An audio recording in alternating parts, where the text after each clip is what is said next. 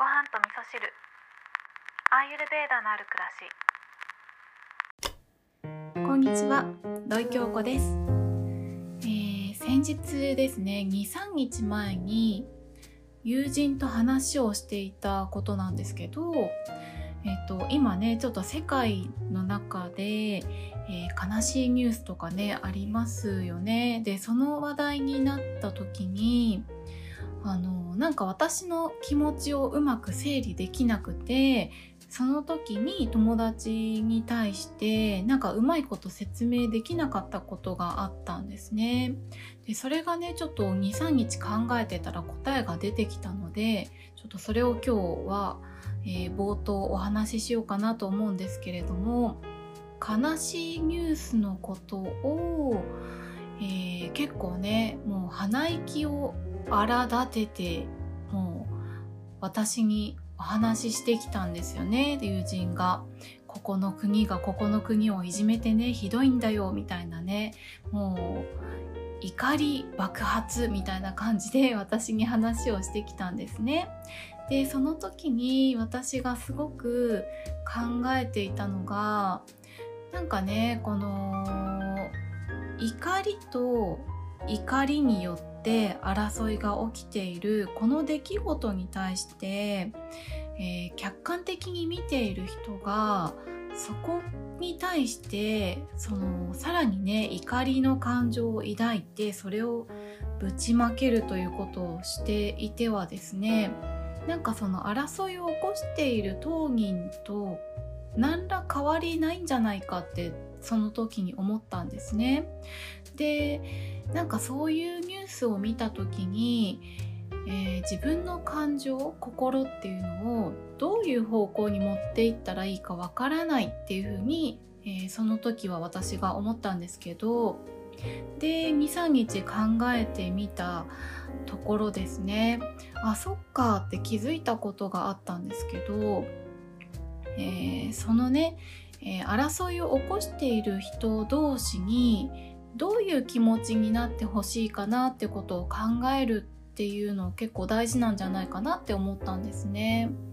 なので私たちがそういった、えーなんかね怒りを覚えるような話を聞いたりとかそういったことに巻き込まれそうになった時に、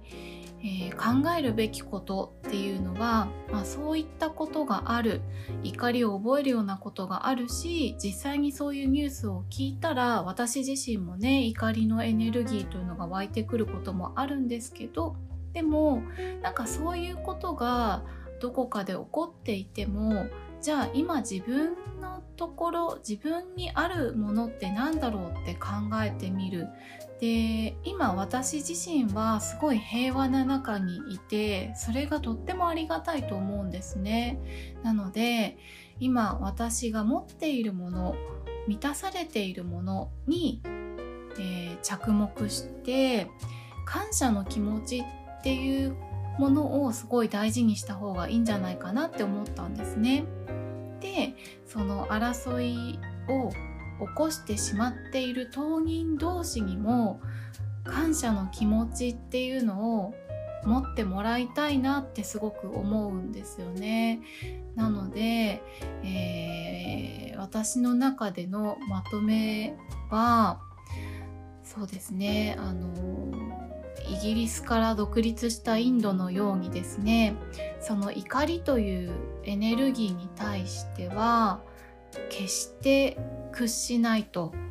えーでもそれに対抗することもしないというね非暴力不服従というねこの、まあ、ガンジーのね行ったアヒムサーですよね、まあこれがねすごい大事な考え方になってくるんじゃないかなっていうふうに思って、えー考えがまとまりました。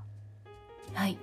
で、えっと今日の本題は別に考えてたんですけど、えー本題の方が短くなっちゃうかなと思うんですが、えーと、リスナーさんとね、えー、仲良くしているリスナーさんと、えー、インスタのメッセージでやり取りしていた中で、えーと、アーユルベーダーにおいてフェムケアというね概念はありますか？というねご質問をいただいたんですね。女性特有のねお悩みを解決していくようなケアになると思うんですけど、えー、もちろんこれあるんですね。で私がフェムケアで、えー、パッとえー、頭に思い浮かんだのが助産師の、えー、辰野ゆり子先生なんですね。で私は以前この辰野先生の講義を聞かせていただいたことがあって辰野先生はえっと、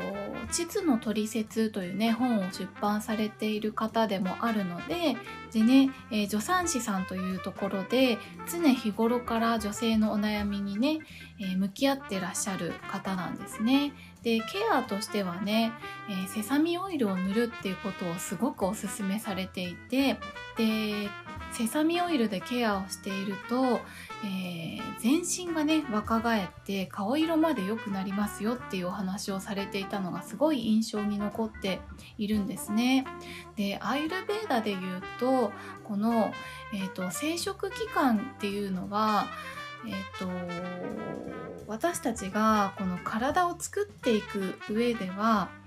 一番最後なんですよね。一番後回しの部分になってくるんですよね。なので、まあ、年齢とともにですね老化していくと、まあ、いらないとこから、まあ、栄養を回さなくてもいいよねみたいになってきてこの生殖期間っていうのはだんだん衰えてくるのが、まあ、割とね早い段階で老化してきてしまうというねことになってくるんですけどこれ逆説だなって思ったのが生殖期間のケアをすること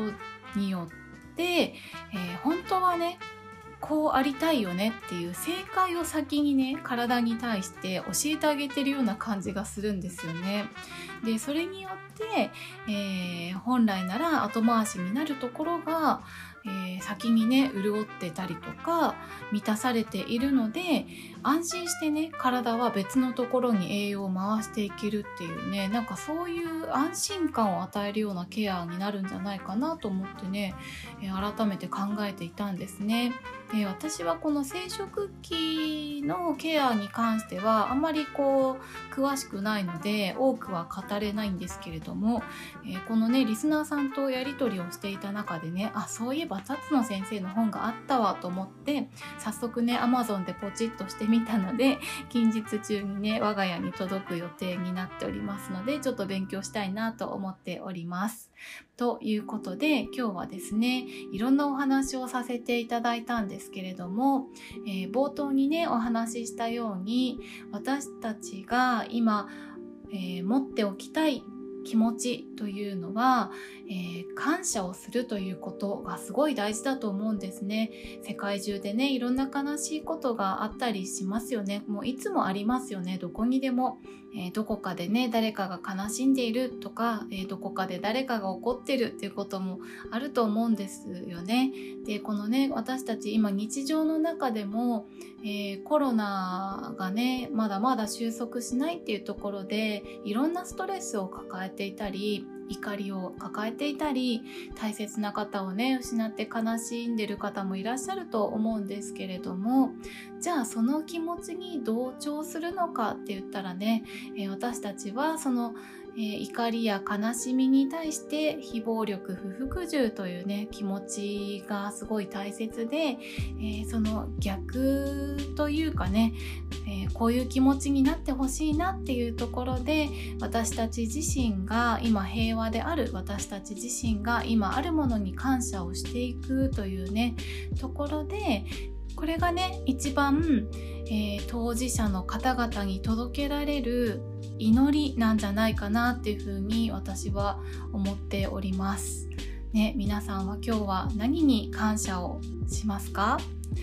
えー、なんかねいろいろありそうですよね。たくさんあると思います。今こうしてねラジオを聴けている方というのはとても幸せな方だと思うので、えー、小さなことにもね感謝できるような心っていうのをね私たちは持っていきたいですよね。